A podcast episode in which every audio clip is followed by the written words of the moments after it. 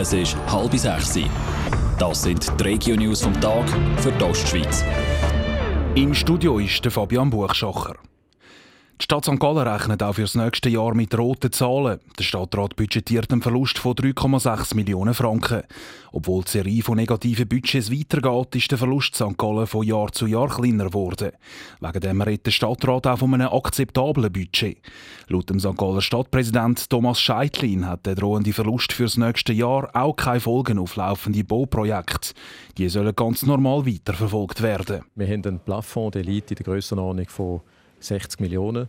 Und die 60 Millionen wollten wir eigentlich auch über die Jahre immer wieder investieren können. An das halten wir uns, damit wir die Attraktivität der Stadt hochhalten können, damit wir auch bestehende Liegenschaften wieder sanieren können. Das gehört dazu und an dem wollen wir auch festhalten. Auch für Mitarbeiter der Stadt hat das Minus keine negative Auswirkungen. Die individuelle Lohnerhöhung soll wie geplant gezahlt werden und auch die Steuern in der Stadt St. Gallen sollen nicht erhöht werden.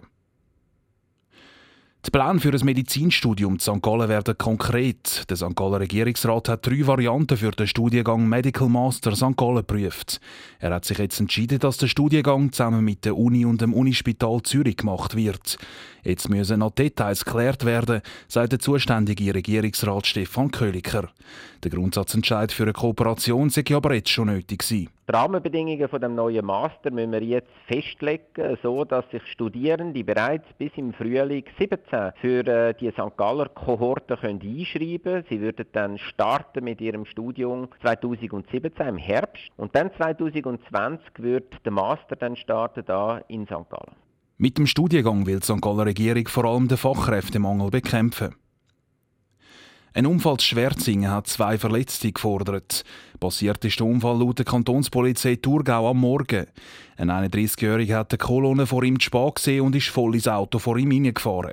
Zwei Personen mussten ins Spital gebracht werden, dazu sind vier Autos beschädigt worden.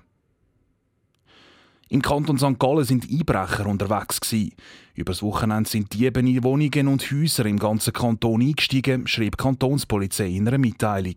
Sie haben Beute gemacht von mehreren tausend Franken. Radio Top. Dies Radio für die Ostschweiz.